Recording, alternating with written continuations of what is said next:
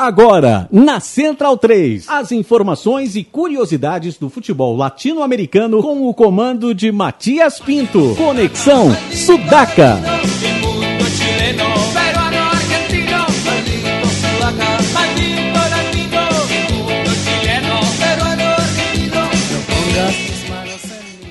Buenas ouvintes da Central 3, aqui começa o programa inaugural do Conexão Sudaca, todas as sextas-feiras, a partir das 20 horas, o melhor e o pior que acontece nas canchas e fora delas pelo nosso continente.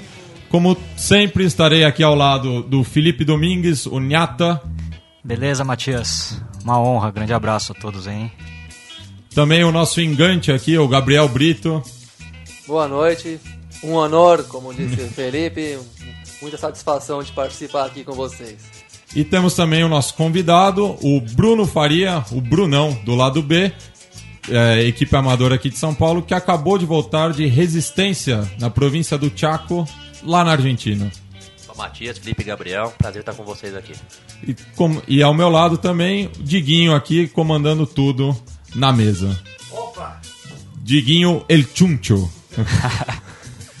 e já que estamos falando de América do Sul, o prime a primeira coisa que vem em mente é Libertadores da América. E nessa semana tivemos as definições do, da, dos grupos da pré-Libertadores, que, da, agora, da pré que agora não é mais pré-Libertadores, né? Agora é a primeira, primeira fase, fase, mas nos nossos corações vai ser sempre a pré-Libertadores. Moralmente é pré-Libertadores e não se fala mais nisso. É, tivemos primeira o Nacional, fase né? semana que vem. Isso. E tivemos resultados interessantes, como a vitória do Nacional do Uruguai, que reverteu a desvantagem é, sofrida na Bolívia, ganhou por 2 a 0 Alguém viu essa partida? Pode comentar um pouco mais? Eu assisti o jogo, né? O Nacional é um time que joga muito em função da bola longa, né? Pro, pro Ivan Alonso. O Ivan Alonso fez uma grande partida no centroavante. É o jogador mais perigoso mesmo. O Recoba entrou ali no final, no, como sempre, ali nos últimos 25 minutos. O segundo gol até acabou saindo uma jogada que ele puxou uma tabela e aí o goleiro tomou aquele frangaço, né? Mas é um time que foi muito mal ano passado, né? Com, com o Vasco Rua Barrena. Aí trouxe o Gerardo Peluso, que é um treinador Voltou, já né? voltou, né, pro, pra casa e ele armou um time até ofensivo, um 4-3-3 ali, mas como teve aquela briga com o Penharol no, no torneio de verão, tem jo cinco jogadores suspensos pela justiça uruguaia que vão ficar, acho que dois meses sem jogar. Tiveram que prestar depoimento tudo, um, uma é, vergonha. O maior desfalque foi o Arismendi, que é o cabeça de área, o primeiro volante, né?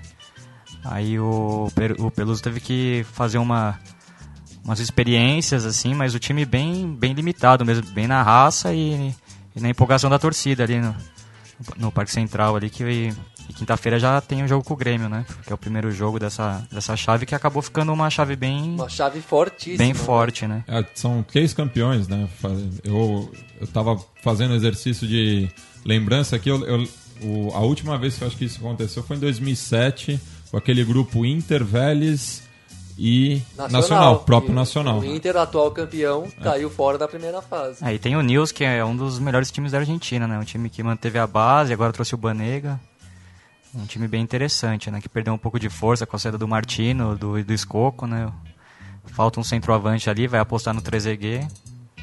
Mas é um time, vai ser um grupo bem, bem difícil, né? Tem o, o Nacional de Medellín, que é um time que também manteve a base, tem a hegemonia na Colômbia. É, foi bicampeão e também ganhou a Copa Colômbia. Né? É, então, um time ganhou bem todos forte. os torneios possíveis um ano passado. Bom time mesmo, já tinha feito uma boa Libertadores em 2012. 2012. É que pegou o Vélez meio cedo demais e acabou dando azar, mas era um time que prometia fustigar qualquer rival ali naquela campanha. E tinha vindo também do grupo da morte, junto com tinha... o Godoy Cruz, a Universidade de Chile e o Penharol.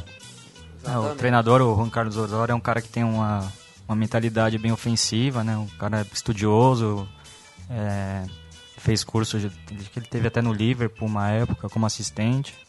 É um time que não deixou uma boa impressão contra o São Paulo ano passado, mas dá pra ver que tem jogadores interessantes. É um time que joga com três zagueiros, que joga num, num sistema mais, mais agressivo. É um, vai ser uma chave bem equilibrada essa. E aquela loucura colombiana de sempre, né?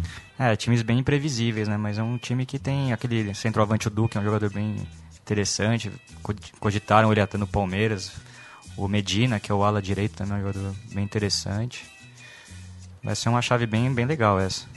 E, grupo 6. E falando em loucura colombiana, no, no mesmo dia que o Nacional garantiu sua classificação, o Independente Santa Fé também fez o mesmo em Bogotá. É, esse jogo eu assisti, eu assisti a série, né? Foi a série mais legal até aqui, né? O time do Morelia também é um, é um bom time. No primeiro jogo foi, um, foi até melhor o primeiro jogo lá no México. Ah, o time do, do Santa Fé também manteve a base, né? Que chegou até a semifinal do ano passado, que eliminou o Grêmio. É, mas um, um, time que gira muito em torno do argentino, do Omar Pérez, que é o, que é o armador, é o responsável da criação, é o cara que foi o nome do jogo, né, do segundo jogo. No primeiro jogo ele também já teve, já apareceu para bem e para mal, né? É, foi o protagonista, perdeu o pênalti e depois meteu o gol de falta no, no último minuto e... se não sair esse gol ia ser difícil reverter. Mas ele fez um segundo jogo muito bom, assim, e o ataque é muito bom, do, eles contrataram o Jonathan Compete, que estava no Vélez encostado, mas que é um jogador talentoso manteve o Coelho, né? O Coelho que teve um problema lá com, a, com, com os dirigentes, estava afastado e voltou justo nesse jogo, um jogador importante. O, o Medina também, o centroavante, é um jogador também bem interessante, que fez o gol que eliminou o Grêmio no passado. Tem o Edson Mendes, que é o jogador símbolo do Equador também, que está jogando de segundo volante.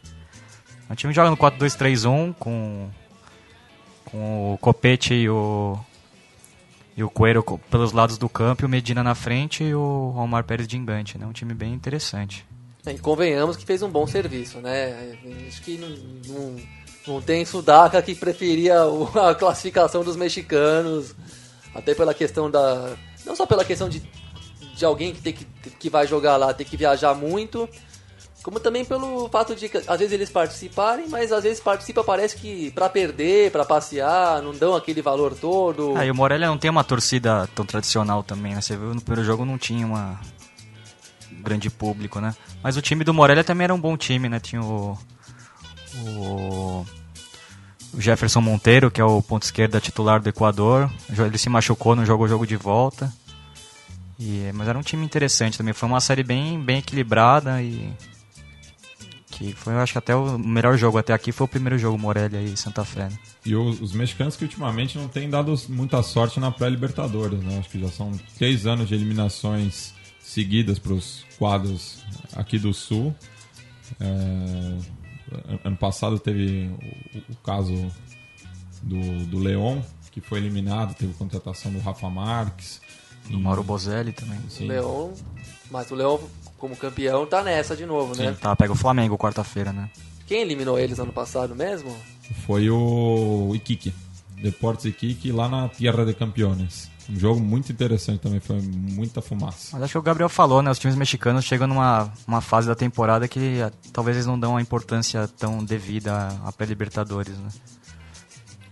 E na quarta-feira tivemos dois brasileiros em campo, o Sporting Cristal o, o Sport Cristal visitou o Atlético Paranaense, que talvez tenha sido o jogo mais interessante dessa pré-Libertadores e que menos de emoção e que aqui no Brasil pouca gente viu, já que foi uma porradaria, eu vi é. um compacto, né? O time do, do Sport Cristal desceu a porrada no, no Atlético.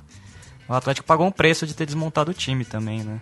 Pagou, porque do outro lado não tinha um adversário lá essas coisas. Inclusive a forma como o Atlético já podia ter se livrado da derrota no jogo de ida, o time está um pouco mais enfraquecido, tem a insegurança de voltar logo de cara e logo em janeiro ter uma decisão de mata-mata de Libertadores, é difícil isso. Mas... o clima no clube também pesado, né? O Petralha chegou na Petralha é um cara estranho demais, né? Às vezes ele mesmo tumultua o próprio time. Mandou embora o Mancini, que tinha feito um baita trabalho, chamou, trouxe o Miguel Angel Portugal, um técnico espanhol que é uma bela de uma aposta, né? Ele já chegou, já mudou o time. Deu pra ver Foi que... eliminado pelo São Paulo ano passado na é, pré-Libertadores. É, pelo Bolívar, né? É. Foi campeão boliviano com o Bolívar. Mas ontem que já chegou, mudou o esquema, botou quatro, duas linhas de quatro, um sistema que no Brasil ninguém está acostumado ninguém a jogar. joga bem nesse sistema aqui. Colocou o Ederson e o Marcelo fixos ali e teve dificuldade porque o time, o Sport Cristal tinha estudado bem, deixou uma linha de três ali atrás. E também teve uma ajudinha da arbitragem, eu achei também. Muito... No jogo de ida, é. teve um pênalti pro Sporting Cristal que eu achei. Bom, se bem que os dois pênaltis daquele jogo de ida foram bem discutíveis. Aliás, as arbitragens foram muito ruins nessa pré-libertadores jogos que eu vi, né? O jogo do Nacional foi, foi muito claro isso, né? O, expulsou o zagueiro do. O petroleiro. Do petroleiro, e aí foi aí que abriu a, o jogo, que tava bem duro pro, pro Nacional. O jogo do Santa Fé também teve expulsão do volante do Léo Ramírez, do, do Morelli, que também abriu um pouco o jogo que estava complicado para o Santa Fé. As arbitragens, como sempre, da, da Comebol são. E, e uma caixa de Pandora, né? E, Pelo amor de no Deus. No confronto no Paraná também foi um negócio impressionante, né? O número de expulsões e. Não, o jogo foi bem violento, é. o compacto que eu assisti. O time do, do Chile, do, do Sport Cristal, do, do Peru, veio bem preparado pro pro jogo mais brusco mesmo. É, mas na hora de ter a faca e o queijo, sucumbiram, né? Tomaram o pênalti em cima da hora. A disputa de pênalti ficou na mão deles. É impressionante o jeito que eles deixaram o Atlético reverter aquela situação. É, mas teve muita sorte também o Atlético, né? O Botafogo também acho que teve essa questão de ter desmontado o time, né? Chegar pré-Libertadores com começo de temporada, com o time ainda pré-montado é sempre complicado, né? Você tava até. Que esperando falar, porque o, o único jogo que eu vi da, da Libertadores por enquanto foi o do Botafogo. A gente estava comentando aqui em off, né? Eu, eu, eu cravei Botafogo aí como campeão dessa Libertadores, né? Depois de Corinthians, Atlético Mineiro. Rapaziada, é, o, é outro alvinegro jeito, que... Não analisar taticamente, é, porra, sabe? É muita, tudo bem, já análise e tal, mas no final das contas, não sei, eu também vou, vou cravar o Alisson como bambambam dessa Libertadores. o novo Pior que o Alisson cara, jogou muita bola. Sabe, assim, Fernando, pode... Meu Fernando Morena brasileiro, é. esse Alisson. Anotem aí. O, o Alisson que superou o Túlio Maravilha entre os, os maiores gols. artilheiros da. Tem nove gols em Libertadores. Né? Encostou no Jairzinho. é. No Raí. É. Mas o Botafogo teve muita sorte de ter pegado o Deportivo Quito, que era um time em desmanche, né? Deu sorte por isso mesmo, porque o Botafogo pediu pra cair fora cedo. E o, e o Deportivo Quito... Fez tudo errado na virada da temporada. É, deu jogo... sorte de pegar um time que fez mais ou menos a mesma coisa que o Botafogo em escala até maior. Trocou mais de uma dezena de jogadores, tentaram uma crise econômica. Os Botafogo e os brasileiros começam a conhecer uma crise econômica agora. Imagina os vizinhos como sofrem com isso. Então isso deu uma facilidade pro, pro Botafogo, porque chegou mal preparado. Apesar é, de ter feito um bom jogo ontem. Fez um né? bom jogo ontem, mas demorou para se soltar também. O nível dos caras realmente era um pouquinho abaixo do esperado. Então deu pra quando o time se teve um a 0 na frente, começou a se sentir mais seguro com a situação e o nível técnico, começou a se dar conta do nível técnico dos dois lados. 50 mil a favor, o time acalmou e aí começou a soltar Mas mais. Mas os mesmo. primeiros 20 minutos foram bem tensos. Foram bem o Botafogo difíceis. tava jogando muito mal. O húngaro mudou um pouco o esquema, né? Voltou com a 2-3-1, que o Botafogo jogou durante o ano inteiro. Ele, no jogo de ele tinha feito um outro esquema, colocou três volantes ali. Um sistema que não deu certo, o Jorge Wagner e o Lodeiro abertos, não são jogadores para nessa posição. a bola lá atrás, né? Vindo de frente, cabeceira de é, Não tem como encaixar esses dois aí jogando com esse suposto 4-3-3, 4-2-3-1, como é. quiserem chamar. Não vão jogar bem pelo lado de campo. O Jorge Wagner, quando tinha no auge da forma física, foi um bom ala no Internacional, porque cruzava muito bem. O Internacional era um time de futebol força e a bola alta ajudava bastante o time. Ah, e, também tantos anos no Japão não. paga um preço. Paga do... um preço. Não é mais um menino também, Exatamente. né? Exatamente. Mas é um jogador importante, né? No final acabou sendo ele o construiu a jogada do primeiro gol, né? Não, eu acho que ele vai, ele vai ser um bom jogador pro Botafogo aí nesse, nessa temporada. Ah, ainda mais tem o Ferreira, que é um cara bom de cabeça, Sim. o Jorge Vai é um cara que pega bem na bola. Mas pelo menos ontem o, o Botafogo voltou ao esquema que estava que tava acostumado a jogar, né? Acho que foi o grande trunfo. Ele joga com, com o Marcelo Matos e o Gabriel de volantes ali, o Lodeiro numa posição diferente de como engante, o Alisson dando um pouco de mais de velocidade para o time, que o time estava muito estático. Mas agora já pega o São Lourenço, né? Um jogo já duro na, na terça-feira, né? E, e, claro que a história não entra em campo, mas a, a pressão que o, os dois times sofriam era muito grande, né? O Botafogo, 18 anos fora da, da Libertadores, enquanto que o Deportivo Quito nunca ganhou uma partida fora dos seus domínios. Então Já participou de umas. Mas tem mais cancha que o, que o Botafogo atualmente. Participou de umas oito mas... Libertadores já. Mas o nervosismo da, da, das duas equipes era evidente. E o grupo é com São Lourenço, né? Que é a maior camisa aí do, da parada.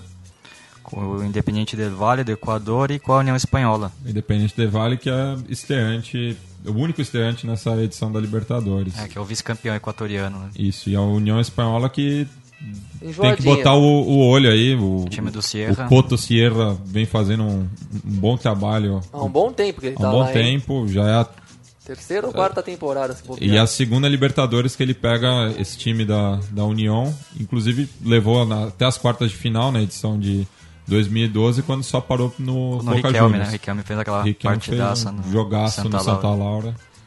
É Mas é uma chave que vai ficar, acho que entre o São Lourenço e o, e o, e o Botafogo mesmo. Ó, eu apostaria na União Espanhola. A União Espanhola pode surpreender também, acho que briga aí pela vaga. Independente Del Valle é, vamos dizer que é incógnita, né? Mas não vamos descartar completamente a, o estreante. Mas acho que a União Espanhola pode incomodar sim. E nesse grupo foi a equipe que historicamente também chegou mais longe. Chegou na final de 75 contra o Independente.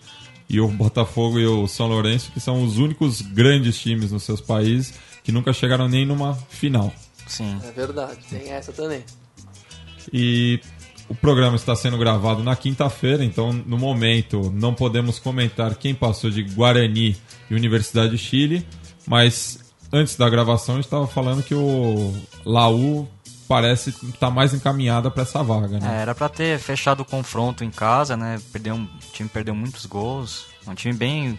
Ainda tem aquela a ideia do Sampaoli de jogo, três zagueiros, três atacantes. Um time bem insinuante, mas o, o time paraguaio é um time bem defensivamente bem organizado, né? Não, Tem o- padrão paraguaio, né? Duas linhas de quatro, muito combate, Exatamente. todo mundo parece igual tecnicamente, do primeiro ao décimo primeiro jogador. E a Laú, não sei se vai classificar, não sabemos se classificou né, nessa altura, né? Mas é um futebol mais interessante, ainda que tenha perdido muitas peças e não seja o mesmo nível de talento ali, mas É, acaba formando um a grupo. dinâmica ainda existe. Se a Laú passar, vai fazer um grupo interessante, né? Com, com o Cruzeiro, com o Defensor Sporting, campeão uruguaio, com o Garcilaso com a altitude de Cusco e, o Cruzeiro campeão brasileiro, né? Então vai ser uma chave bem interessante. É, mas com o favoritismo do Cruzeiro, Ah, tá claro nesse Tá grupo. claro. o Defensor Esporte muito mal, tá, anda mal há algumas temporadas, não, não tem conseguido revelar tantos jogadores como costumava. Perdeu o técnico Inclusive, também, né? O Rodrigo Mora, que foi o, o destaque do, da Laú diante do Guarani, é uma cria lá do, do Parque Rodão, né? E meteu, por enquanto, é o gol mais bonito dessa, Golaço, né? dessa O Libertadores. River tava encostado no River, né? Sim, e é o quarto gol que ele faz por quatro clubes diferentes na, na Libertadores. Ah, lá tem jogadores interessantes, né? O Cereceda, o Rojas. O Lorenzetti, que é um, é um Lorenzetti. dos poucos remanescentes daquele meio-campo. é, que tinha muita agilidade com a bola no pé, né? muita movimentação, muita velocidade e, e não só com e sem a bola, um time que joga e chega rápido às vezes, né? Por isso que surpreendeu muita gente e ainda pode dar um trabalhinho aqui e ali. mas Laú também que teve uma troca no comando, né? Saiu o Fantasma Figueroa, que vinha de maus resultados no Campeonato Nacional. A gente vai falar no boletim chileno, mas e foi trocado pelo Romero, que é um, um ídolo da, da instituição. E é o técnico chileno, né? Depois de dois argentinos, volta o comando nacional. E o último confronto que falta, que eu, da semana passada que parecia mais é, claro, do Lanús, que foi o único visitante que ganhou. E não deve ter problema hoje para eliminar o Caracas na Fortaleza. O que você acha, Felipe? Ah, acho que o Lanús é um fortíssimo candidato aí a chegar, chegar pelo menos numa semifinal, né?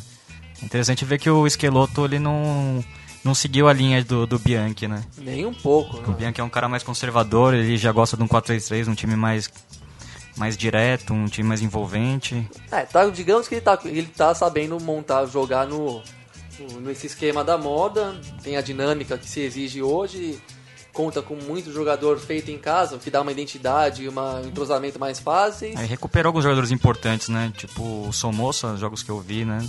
O Somoza tava muito mal no Boca, ele acabou virando uma referência ali de primeiro volante ali, jogou, tá jogando muito bem. E o Lautaro Costa também, um jogador que é que pintou muito bem e tal, não foi tão bem no Boca, agora parece voltar a jogar bem. O Santiago Silva é sempre um jogador Perigoso. né? Inteligente. Só não pode bater pênalti. Mante é. não mesmo. Manteve aquela mesma linha já há muito tempo, com o Paulo Golds, com que o Max fase do Golds, né? Que fase que tá o Golds. Sim. Fez os Iluminado. dois gols contra o Caracas, fez aquele gol na final aqui no Paquimbu contra a Ponte Preta. É, o outro é um zagueiro é muito bom também, o esquerdo mesmo. Sim, boa zaga. E o Somoza dando a cobertura seguros. na cabeça de área. É, o Somoza também tem bom passe, é um cara inteligente. Não foi tão bem no Boca, mas é um jogador referente ali no. E se precisar dar umas enxadadas, tem um Barrientos no banco para botar ordem na casa. Com certeza, ele formou um grupo, um grupo também interessante aqui, né? O Lanús com o Deportivo Cali, que é o vice-campeão colombiano, o Rings, que é o campeão chileno, e o Cerro Portenho, campeão paraguai. Então, uma chave também interessante. Talvez seja mais equilibrada da, dos oito grupos. Mas eu acho que o Lanús pinta bem nesse grupo também. É um time parece que tem já uma personalidade, uma identidade mais, mais própria. Né? Então, antes de mudar de assunto, só repassar os jogos da próxima semana. Teremos na terça-feira abrindo a fase de grupos, a fase quente da, da Libertadores. Santos Laguna contra Arsenal de Sarandi na terça-feira. No mesmo horário, Zamora pega o atual campeão Atlético Mineiro já na quarta ainda na quarta-feira de madrugada, na, na, passagem de terça para quarta, o Universitário de Lima recebe o Velho Sárcio. Jogo interessante também. Muito bom. E o Santa Fé recebe o Nacional Querido do Paraguai. Já na quarta-feira, às 19h45, o Deportivo Ansuateg recebe o Penharol. O Leão recebe o Flamengo. O Real Garcilasco, o Cruzeiro. E na quinta-feira, Deportivo. É, na madrugada de quinta-feira, Deportivo Cali e Portenho, outro jogo bem pareio de, de, desse grupo do Lanús que a gente acabou de comentar. E o confronto que vai parar a fronteira oeste. Nacional do Uruguai contra o Grêmio é, no Parque Central. E um jogo que tem uma buena onda, assim, já que as duas torcidas têm uma amizade histórica. E para fechar essa, essa semana, o Emelec recebe o Bolívar essa estreia do Flamengo vai ser um pouquinho complicada, né? O time está se arrumando, está entrando em forma ainda, perdeu alguns jogadores, especialmente o Elias e o Luiz Antônio, que fazem muita falta. O Luiz Antônio é mais novo, mas achei inclusive dinâmica, né, no meu que campo. foi o destaque melhor no, em campo na reta final, da Copa do Brasil. No, no jogo de volta foi o melhor em campo e o Elias foi o destaque do título. Então é difícil readaptar o time sem eles e já pegar uma carne de pescoço lá no México contra o campeão do mexicano. Ganhou o título do América no Azteca, não, é, não vai ser fácil não. O time do Mauro Bozelli, do Rafa Marques, né?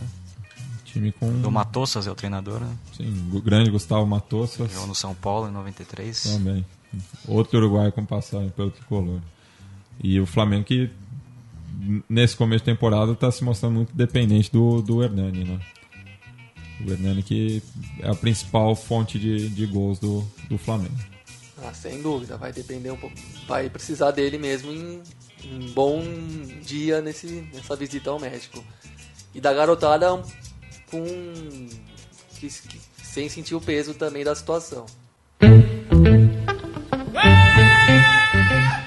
Agora saindo dos gramados mais famosos da América do Sul, vamos falar do, dos poteiros aí dentro do nosso continente.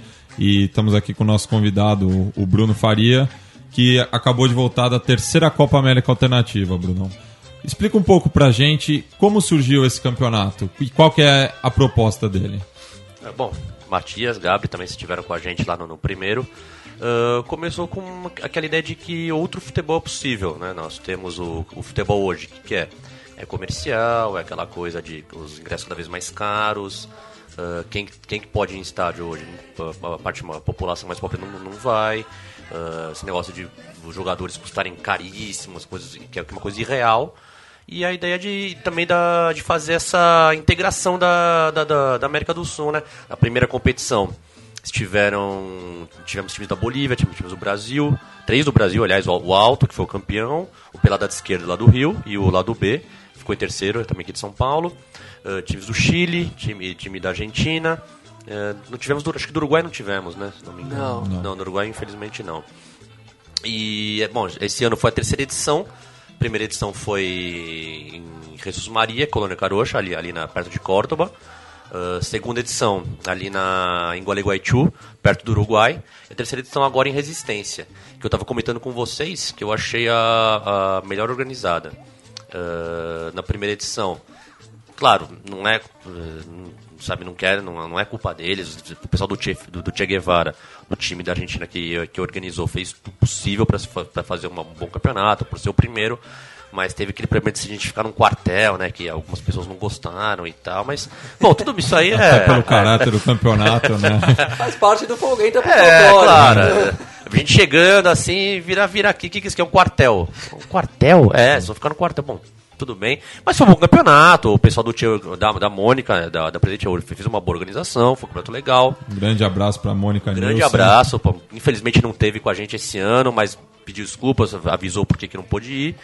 Uh, o segundo em Gualeguaychú, com o pessoal lá do Lacutimarra. É um pessoal muito legal, eles jogaram com a gente esse ano, completando o time pro lado B. Eles também tentaram, é, foi, pra mim foi o campeonato mais problemático. Teve muito problema de arbitragem, né? Aliás, a arbitragem, eu acho que vocês estavam comentando aqui da Comebol, que sempre tem problema, na, no, na Várzea também não é diferente, viu? A arbitragem da, da Copa América Alternativa deixa um pouco a desejar, viu? O segundo ano foi bem difícil. Foi mesmo. Teve problema, teve confusão, sabe? Coisa que a gente não quer. A gente viaja de carro, viaja de avião para ir jogar bola na Argentina, lá longe.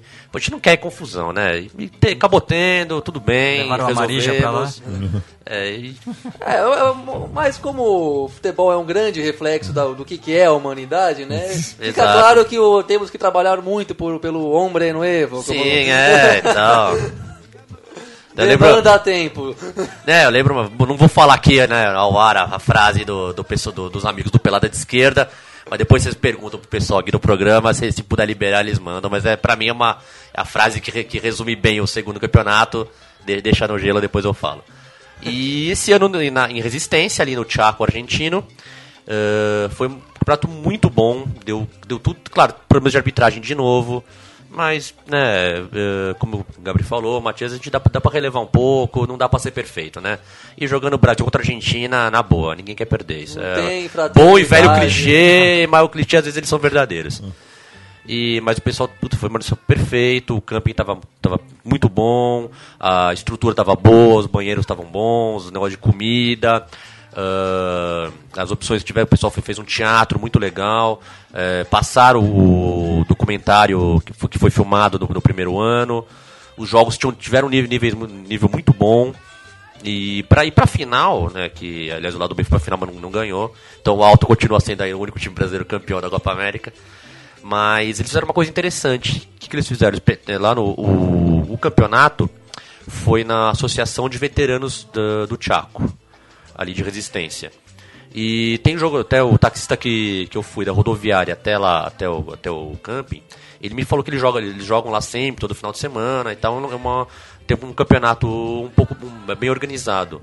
E quem apitou a final foram três, uh, já, já um pouco mais de idade, mas da Várzea mesmo, estão acostumados a arbitrar lá, estão sempre lá. E foi muito boa a arbitragem, não tem, não tem o que falar. Eles levaram tranquilo, um jogo que foi até um pouco pegado, um pouco assim, mas os dois bandeirinhas e o árbitro perfeitos, né, não teve nenhum problema, não tem uh, nada do que falar da, arbitragem da final. E eu acho que é uma ideia que pode ser levada para os futuros campeonatos, entendeu? Claro que não dá para ter esse tipo de coisa em todos os jogos. Mas pensar para semifinais e para final, você pegar gente que está mais acostumada a arbitrar, em vez de pegar o pessoal do campeonato que dá uma ajuda na, na arbitragem, isso dá problema, eu acho que fica aí uma, uma dica para o pessoal. E né, falando também, eu acho que uh, essa, a Copa América é um torneio que a Copa Alternativa que eu, eu faço questão de participar, assim. Posso, posso, esse ano para mim foi um perrengue absurdo, sem grana, tô devendo até agora, acabou faz duas semanas, ainda tô devendo dinheiro por causa, de, por causa disso. Mas acho que é uma experiência que vale a pena, vocês que foram, já em dois, vale, dois, vale muito a pena, rapaziada. Quem, é, quem puder, ano que vem, não, não, a gente não sabe ainda se vai ter, onde vai ser, mas tendo, e o pessoal daqui penso, penso que vai, vai avisar, uh, sabendo onde é e como é, uh, façam, façam um esforço, quem puder, quem gostar de futebol de várzea, quem gostar do futebol uh, vai, de raiz, eu posso dizer assim, o futebol que, que, a gente gosta de jogar, que a gente gosta de ver, vai participar, é legal. Eu acho que vale muito a pena. Ah, até porque o intercâmbio cultural, intelectual mesmo, assim, de conhecer. A gente conhe, falar mais com os nossos vizinhos, coisa que a gente não faz muito, na verdade, né? Não tem é, esse costume. Não fazemos nada, né? Os brasileiros tem, não aqui. Não tem esse incentivo aqui, é difícil você ver gente que dá valor a essa integração. Então é uma experiência, mesmo pra gente que se liga mais nisso, que tenta acompanhar mais o que acontece aqui em volta, mesmo a gente tem, não tem tanta vivência assim de contato com, argentinos, uruguaios, chilenos, é, é raridade. Então é uma, é uma oportunidade única e fato de ter rolado três anos seguidos já, já, é, já é bem vitorioso. E, não, era incógnito isso. Depois do primeiro ano, falou: e aí, para fazer outro não vai ser fácil para o pessoal se deslocar pelo continente. Mas rolou o terceiro já, e acho que o quarto seria interessante, até é bem possível que dessa vez saia da Argentina e. Essa é uma ideia interessante. Três anos na Argentina, tentar o quarto. Não sei se no Brasil, né? Tem é, alguma penso, chance penso, de ser no é, Brasil. Por ser um pouco caro para nossos amigos de fora, ou no Uruguai que seja. Mas isso, por exemplo, do, da, dessa integração cultural. Esse ano o lado B, é, aliás, explicando um pouco o que é o lado B, é um time de futebol que foi formado na, na Faculdade de Filosofia e Ciências Humanas da USP. Primeiro, hoje ele é um time de veteranos dessa faculdade, com mais alguns agregados. Ele se formou com o pessoal que jogava no time da faculdade, mas não estava tendo tanta chance de jogar. Aí por isso o nome lado B, né? Tínhamos o lado A, que era o time da faculdade, e o lado B, a galera que não jogava tanto é, surgiu em 2005 e acabou evoluindo para o pessoal que também acabou se formando e tal. E esse ano o lado B foi uma, uma mescla de brasileiros e argentinos e paulistas e cariocas. Você vê nesse negócio de, rivalidade e tal. Jogamos, jogou todo mundo junto, jogou brasileiro, jogou argentino, jogou paulista, jogou carioca, deu tudo certo, foi muito gostoso de jogar, foi muito divertido de jogar. Não ganhamos, mas isso para mim, sinceramente, não é o importante. Claro que eu queria ter, ter, ter ganhado, mas não ganhamos. Mas só esse fato de construir essa equipe é, com uma base do lado B, do pessoal que joga, uns seis do lado B, mais três, quatro argentinos, do Lacutimarra e dois amigos do lado da esquerda. Aliás, abraço pro Gabriel e pro Marcelo, que, que ajudaram a gente.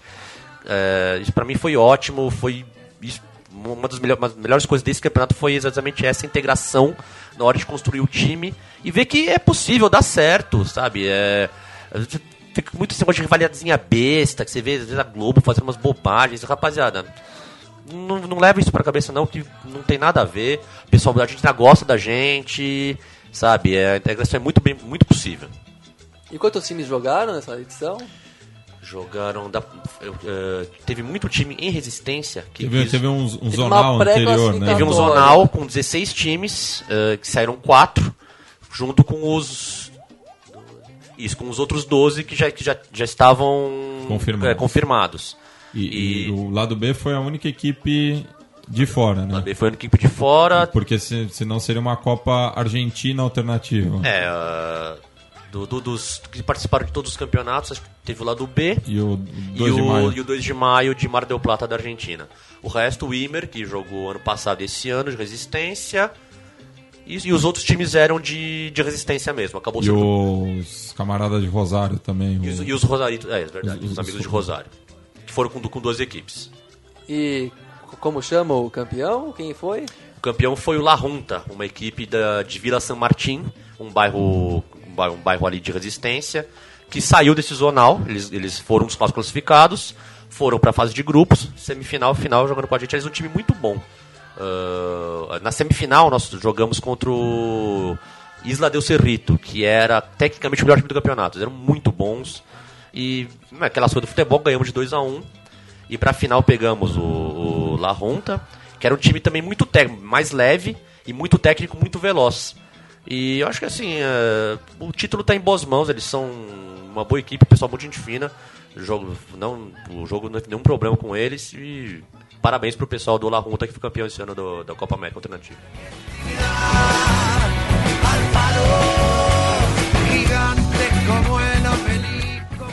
Bruno, o campeonato aconteceu na província do Chaco, que é uma província mais marginal no, no futebol uhum. profissional argentino, né? Não, não, conta com nenhum clube nem na primeira nem na segunda divisões nacionais, só está representado nos torneios federais, como eles chamam. Mas você pode sentir alguma coisa da, da pré-temporada do futebol argentino, dos torneios de verão? O, o, o que você registrou durante sua passagem? Cara, essa minha passagem foi um pouco rápida, uh, não pude ver tanta coisa, mas o que eu vi principalmente vendo jornais em banca.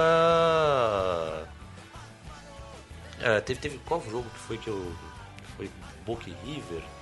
Teve não... três Boca e River em janeiro. É, uma, uma, assim, putz, e, cara, pra mim é impressionante. Você tá no interior da Argentina, mas o Boca River domina, mesmo se você sabendo da, de como os argentinos também são de time da cidade, time de bairro, pouco diferente do Brasil, mas a, a rivalidade, né, até quando a gente chegou lá no torneio, toda hora uma molecada de Rosário, que, ficou, que, acabou ficando um pouco mais amigo nosso, perguntava, e você, você é Boca ou você é River? Você Maradona, Maradona ou Messi? Mas assim, o tempo inteiro. Então você vê que, né, eles. Mesmo sendo de Rosário, eles, né, esse negócio de Boca River ainda domina um pouquinho a, o imaginário deles. Falando nos três clássicos, super clássicos de verão, o River levou, levou a melhor, dois, né? Levou dois, o primeiro foi empate, né?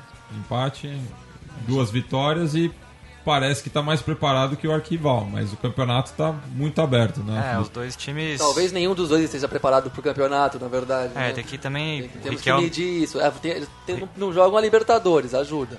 Ah, e o Riquelme também foi poupado, não jogou nenhum dos três jogos. A gente sabe que mesmo em final de carreira é um, é um jogador que marca a tendência do time, né? E hoje eu vi que contratou o Diego Perotti, que estava no, no Sevilha, é um jogador também de lado de campo, que faltava para o Boca.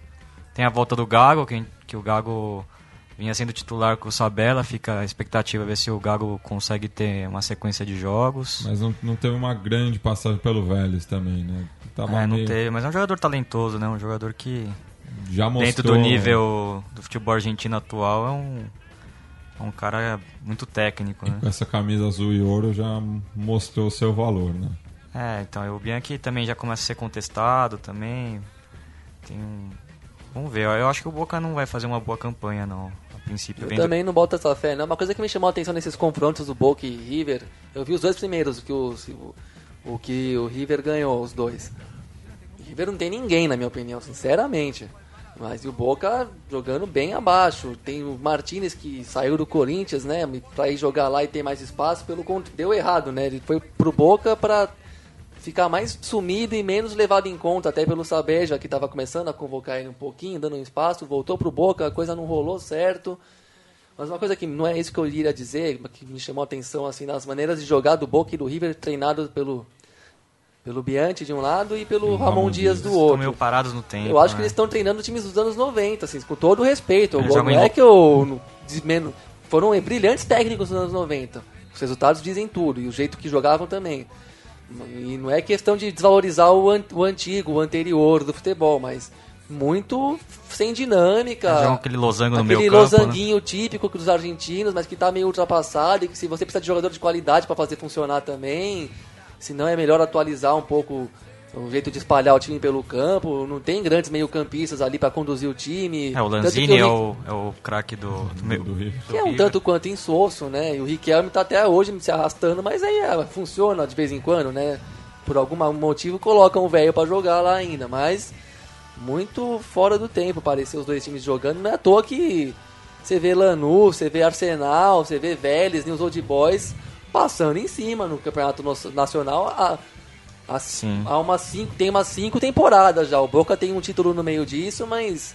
Uma equipe muito contestada também do Falcione, que nunca chegou nunca a convencer. Nunca agradou ninguém. É, foi aquela que fez a final contra o Corinthians e tal, mas também nunca agradou tanto. Bem pragmática, bem durona. É, o River dá, teve a mudança política agora, né?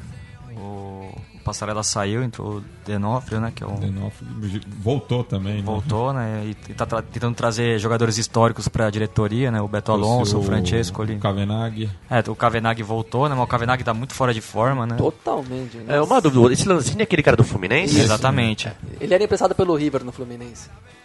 É, ele até deu uma amadurecida, mas ainda falta Falta bom. Falta cancha para ele ser o, o engante do, do River, ainda mais no River que tem uma tradição a gente cresceu nos anos 90 com. Teve o Francesco, ali, Ortega, Galhardo, depois o Alessandro. É, mas não sei se. Tem uma, tem uma escola não, de jogo. Tinha, né? Era uma beleza ver o River jogar nos anos 90 até os primeiros anos 2000, até, até, até aquele do Alessandro, mas já era um pouco mais abaixo. Mas era bom demais, era uma grande escola de futebol ali, né, que Inclusive com méritos de um brasileiro, Delém, né? Depois que ele morreu, a categoria de base do River Plate não, não, não, não soltou as mesmas fornadas de antes, não. O, o único que saiu pós-Delém foi o Falcão Garcia, que justamente foi um, um trabalho dos olheiros internacionais do, do, do, River Plate, né? Não... É que trouxeram o Alexis Sanches também. Teve um, sim, sim. um passo fugaz pelo, pelo River, né? E o Higuaín, acho que saiu um pouquinho depois de. Mas é pouco, assim, não era aqueles jogadores nem são tão. são inferiores ao que saiu depois. O Falcão, sim, é um excelente de, jogador de primeiríssima mesmo. Agora, uma coisa que é estranho no River é que o, o novo presidente assumiu com um discurso de alarme igual do Passarela, quando o Passarela sucedeu o José Maria Aguilar. De que estou pegando um clube quebrado e assaltado pelas diretorias não só por incompetência gerencial, como corrupções ali flagrantes. E a decepção é ver o Passarela, que tem um grande nome no futebol, passar o bastão e o sucessor dizer a mesma coisa que ele disse há anos atrás, né? E o Passarela que não conta muito com o carinho do torcedor do River, que acusa ele de ser ah, torcedor do outro lado. É, também tem isso. E o Trezeguet acabou a aventura dele na Argentina? Não, tá no News. News Old Boys. No News Old Boys? Tá no News. O News tem um problema no ataque, né? Perdeu o escoco e não. Ele foi pra lá. Ele parece que vai ser referência, né? O Bert tentou colocar o. No amistoso contra o Racing, colocar o, o, o Max Rodrigues como falso 9, mas não funcionou. O Racing ganhou esse jogo, né? Aliás, é o primeiro grande jogo, o News e Boca, né? Nessa primeira rodada. No, no domingo. Ah, vai passar. É, vai passar na Fox. O jogo às 7h15. Isso. O jogo é domingo? Domingo. Tem TV? Tem no Colosso del Parque, um jogo interessante. Se não tiver aguentando o Paulistinha, ó, boa pedida. Tá Pelo menos aquele o ambiente ali em torno, a atmosfera daquele estádio do News Old Boys é sempre empolgante. Na sequência tem o River contra o Rinascia La Plata, né? E abrindo a rodada temos Estudiante de La Plata contra o Arsenal de Sarandi. Isso na sexta, né? Na sexta. Também vai passar. A Fox também horas. transmite esse jogo. Vélez Sárcio e Tigre. O Vélez eu acho que poupando os jogadores pro, pro confronto. É, eu tava lendo que não, que vai ser o mesmo time que ganhou a Supercopa agora contra o Arsenal, né? É o time titular mesmo, que é a estreia do, do Turo Flores como, como treinador. Como treinador, né? O, acabou a era Gareca, né? E o Turo Flores era o assistente. O Vélez perdeu alguns jogadores, o Insua foi pro Independiente, o Cerro foi pro Racing, fechou hoje. E, mas é um time que também revela bastante gente, possivelmente vão, algum garoto vai pintar aí nesse time do Vélez. O Vélez já tem uma escola de jogo, um time que também entra forte nesse campeonato, né?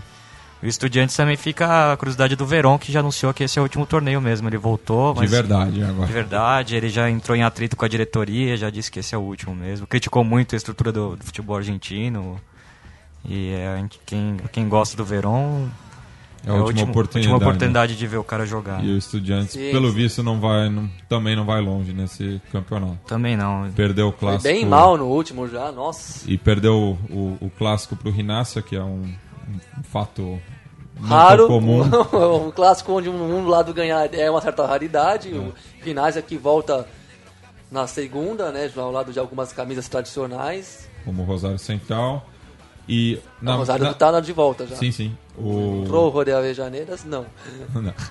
não na, na sexta-feira ainda temos Olímpia e São Lourenço, que também o, o Patom Balsa confirmou um time titular contra o Olimpo. Não vai poupar para Libertadores. E tem a, pode vir até a estreia do Bland, né? Que foi talvez o grande negócio do, do verão. É, o Mauro Matos também do, do All Boys fechou com com o São Lourenço. Né? O São Lourenço tem um problema que o Calterucci está centroavante uruguai, começou muito bem ano passado, quebrou o joelho, então o São Lourenço acabou encontrando uma solução com o Correia de falso 9 ali durante o campeonato e agora contratou dois atacantes de peso, né? E o São Lourenço que tem sempre a carteira aberta do Marcelo Tinelli, que é uma figura midiática, e agora tem também a benção do Papa Francisco, que talvez abençoe mais nessa temporada. No sábado, Argentino Júnior contra Godoy Cruz, duelo de desesperados. É, os dois são os dois piores do promédio. promédio. É a reestreia do, do, do Bitborg, né? No Argentino Júnior. E o Godoy Cruz treinado pelo Martim Palermo. Não, ele saiu. Saiu? Saiu. O Palermo saiu. O Godoy Cruz é forte candidato a, a cair, tá com... Rebaixamento. não tem muito apoio na, na cidade de Mendoza. Também temos Atlético Rafaela e Albois. Albois também complicado no promédio. Rafaela respirando um pouco aliviado. Ainda temos Racing e Colón. É, o Racing fica expectativa aí com o Mustafa Merlo. O time jogou muito bem na pré-temporada, terminou o campeonato bem. Mostaça Merlo. E trouxe o Renteria. O Watson Renteria e o Mostaça gosta de um colombiano. É, teve o, o Gerardo Bedoja. Sim, Bedoja que o Viveiros, no título de 2001, né? Sim. Fez aquele gol histórico contra o River. E também temos o, o, o Colón que perdeu muito. É, o Colón está numa grave crise. teve até o jogo que abandonou e perdeu quatro pontos. É, e vai ser jogado na FIFA, né? Também Sim. corre até o risco de, de não poder disputar alguns jogos do campeonato. É uma crise bem, bem forte do Colón. No domingo, ter, fechando, temos Quilmes e Rosário Central. Um confronto que nos anos 70 era de muita rivalidade, hoje já diminuiu bastante. Os já citados New Old Boys contra Boca Juniors, River Plate e Rinácia. E fechando a rodada, Belgrano e Lanús na segunda-feira. É, o Lanús acho que já vai poupar alguns jogadores aí, né? Até pela maratona. Pela maratona pesada.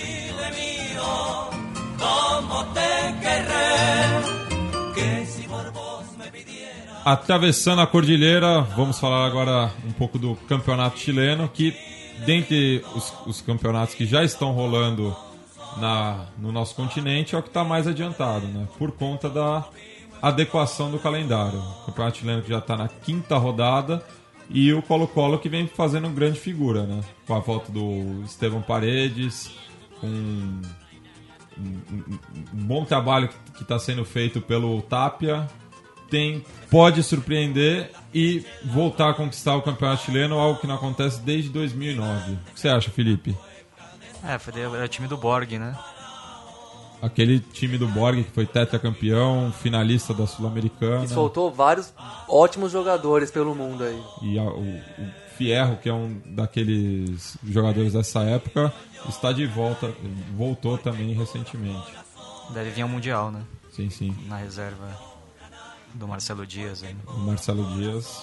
E também tem o Fuensalinda, que é um nome dentro do do cenário local, é um nome que agrada muito o Sampaoli e também pode pintar. Aí o Colo-Colo também tem a, a, vantagem de não estar tá disputando a Libertadores, né? Que eu acho que os, os mais fortes candidatos ali, o a Laú e o O'Rings, né? O atual campeão, estão disputando. União Espanhola, União Espanhola também. também. Acho que é o time da, da Católica também é um time interessante, né? Que também pode, pode brigar pelo, pelo campeonato. Né? O, e o Palestino que tem feito uma campanha impressionante. Tá em terceiro, então. né? Tá em terceiro, um ponto atrás do Rings, três do Colo-Colo, e que gerou muita polêmica, né? Por é, conta da, da, do, da camisa. E nesse período da, da, da polêmica da camisa, estava ganhando bastante jogos, inclusive derrotando a, a Laú. Então temos nesse sábado Rangers contra a Cobreloa, Rangers que também é uma das equipes que está ameaçada pelo rebaixamento. Audax italiano contra a União La Calera. O Audax que tem feito uma campanha de meio de tabela, mas pode beliscar uma classificação para a Sul-Americana. Cobressal contra a Universidade Católica, no estádio El Cobre, no meio do deserto que não é brincadeira esse lugar. para crescer grama lá é, é, difícil. Temos um confronto interessante, Palestino contra o Rings, no estádio de La Cisterna.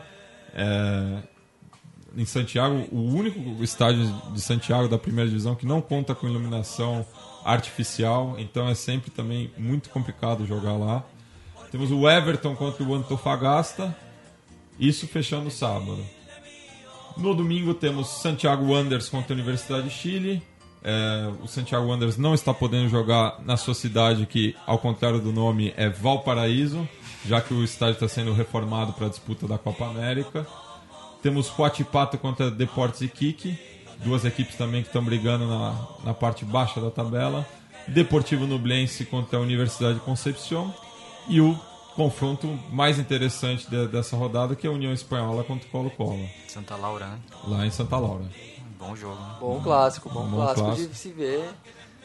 futebol chileno é difícil, né, ter, ter, alguma difusão no Brasil, nem mesmo uns golzinhos assim para soltar, né? Até porque a, a, detentora dos direitos do futebol chileno é muito complicado, você não consegue ver nem, nem pelo é YouTube. CMD? CDF. CDF. CMD é do Peru. É, você não consegue ver nem pelo YouTube, é que eles já tiram, já tiram logo. Você tem que ser um assinante do pacote completo. Ah, legal no chileno é ver a semente que o Bielsa deixou, né? Os times são bem Sim. agressivos. A gente vê isso na Libertadores, né? a gente até torce por aqui. O Rings do Berisso. Do Berisso. realmente ele modelou ali um, algumas equipes seguiram o modelo dele mesmo na seleção. Não só a Laú com o discípulo principal dele, né, o Sampaoli, mas outros ali que a gente não assiste muito, não conhece tanto, que tentam reproduzir o jeito de jogar mesmo. É, o sucesso do Berizzo, né, que era assistente dele na, na Copa de 2010, acho que é o um grande exemplo disso, né.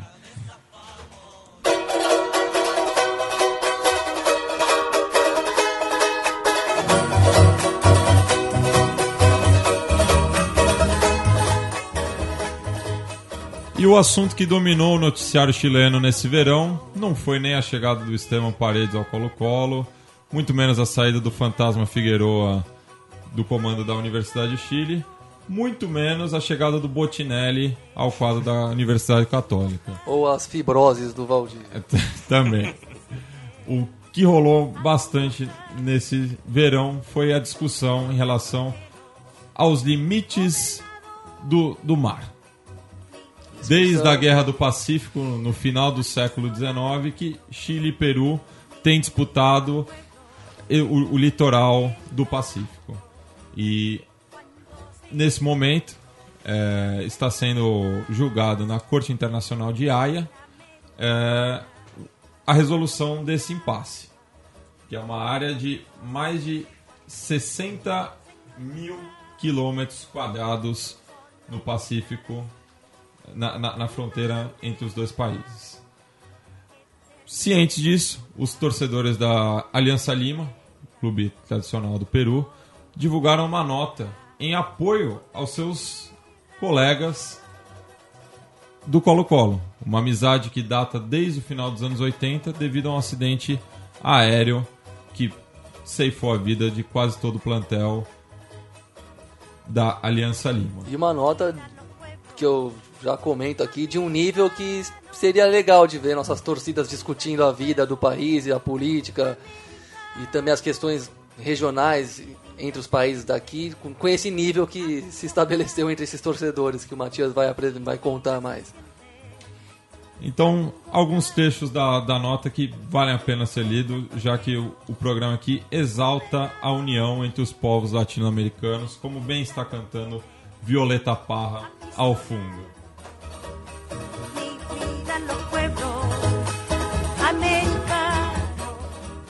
Hoy que se va a leer el dictamen de la Corte Internacional de la Justicia de la Haya y ante las muestras de exaltado patrioterismo y nacionalismos absurdos, dejamos en claro que el Comando Sur rechaza dichas manifestaciones porque en todos estos años hemos ido conociendo el alma del pueblo chileno a través de la hinchada alba.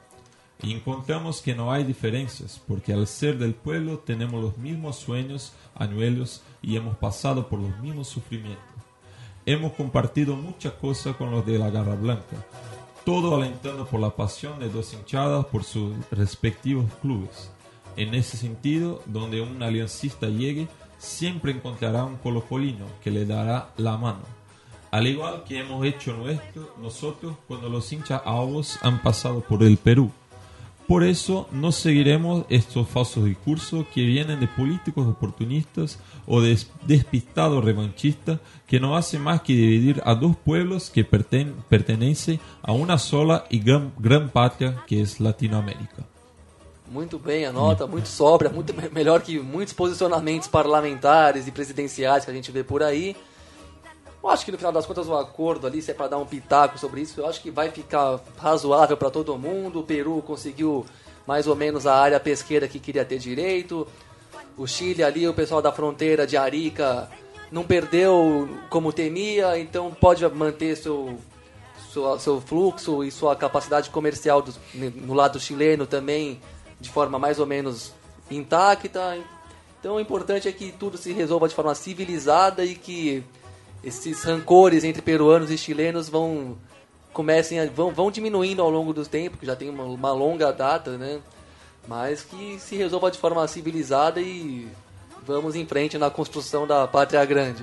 E essa nota tem tudo a ver com o espírito da Copa América Alternativa. Uh, parabéns para as torcidas e fica aí de exemplo para nós aqui do Brasil, que, como falou o Gabriel, dá para a gente fazer muito mais do que a gente faz.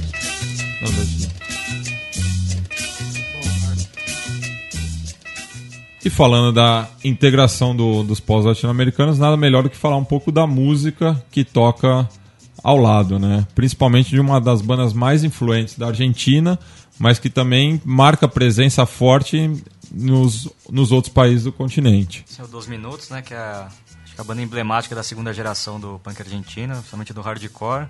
É uma banda que na Argentina também é bem conhecida, mas que eles conseguiram um público bem legal no México, no, na Colômbia, no Chile. No Chile. Inclusive o, na... o, show, o show deles no Chile terminou no meio por conta de é, eles são uma bebedeira. Por, borrachos históricos, né? principalmente o Mosca, né? Eu tive a oportunidade de conhecer eles, tomar umas com, ele aqui, com eles na Augusta, né? Eles são bem da pra virada mesmo, né? O disco anterior chama, olhou, chama Vamos à La Granja, que quer dizer uma clínica de recuperação, né? De, de bêbados. e é o disco novo Valentina Alzheimer, saiu agora no final do ano, né? Um disco bem característico da banda, bem hardcore, old school. A gente vai escutar o, uma música, né, o Tsunami, que é a música mais que eu achei a mais legal do disco. E é uma banda clássica, né, de começou em 87, na, em Valentina Alcina, que é um bairro industrial de Lanús. Do partido de Lanús. É, Lanús.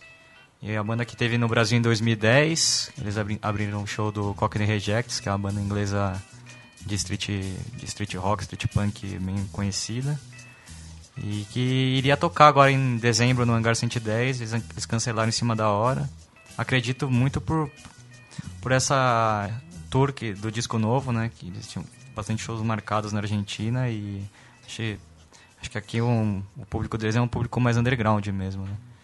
Mas é uma banda bem bacana, eu tive a oportunidade de fazer uma matéria pro Negudito, o site Negudito na época, e um pessoal bem bacana, assim. É uma banda que eu sou bastante fã. Eu também, inclusive. E é uma banda que está sempre presente também nos capos da, das enteadas. Sim, sim, no jogo do Morelli, na Libertadores, tinha uma do, do, do, com o símbolo clássico dos minutos. Né? A, a, torcida do Nacional de Medellín também tem uma amizade forte com eles, porque a, o Três Decoração, né, que é uma banda colombiana bem famosa, sempre toca junto com Dos Minutos e, e sempre tem bandeira no, na, na, torcida do, do Nacional de Medellín com o símbolo da banda também. Sim, então vamos ouvir aí primeiro é, Tsunami. Tsunami do, do, do Valentin Alzheimer. Do Valentin Alzheimer. E voltando lá pro final dos anos 80, do Valentim Alcina, vamos ouvir Já Não Sou Igual, que é um tema com uma temática um, um pouco cancheira também. Falando, cita... conta a história do policial que deixou de ir na arquibancada é. com eles e começou a... Começou a reprimir os torcedores. É, pra aquele seu amigo que virou um coxinha, dedica essa música aí. Todo mundo tem o seu. Então, então aí na sequência, Tsunami e já não sou igual, fechando aqui o primeiro Conexão Sudaca. Queria agradecer a presença do Brunão aí, grande parceiro, tamo junto. Obrigado, rapaziada, parabéns pelo programa. Abraço do B, abraço Gabriel, Felipe e Matias, parabéns pelo programa de novo. Valeu, Brunão. Valeu, Brunão. Então, hasta la próxima semana. Hasta.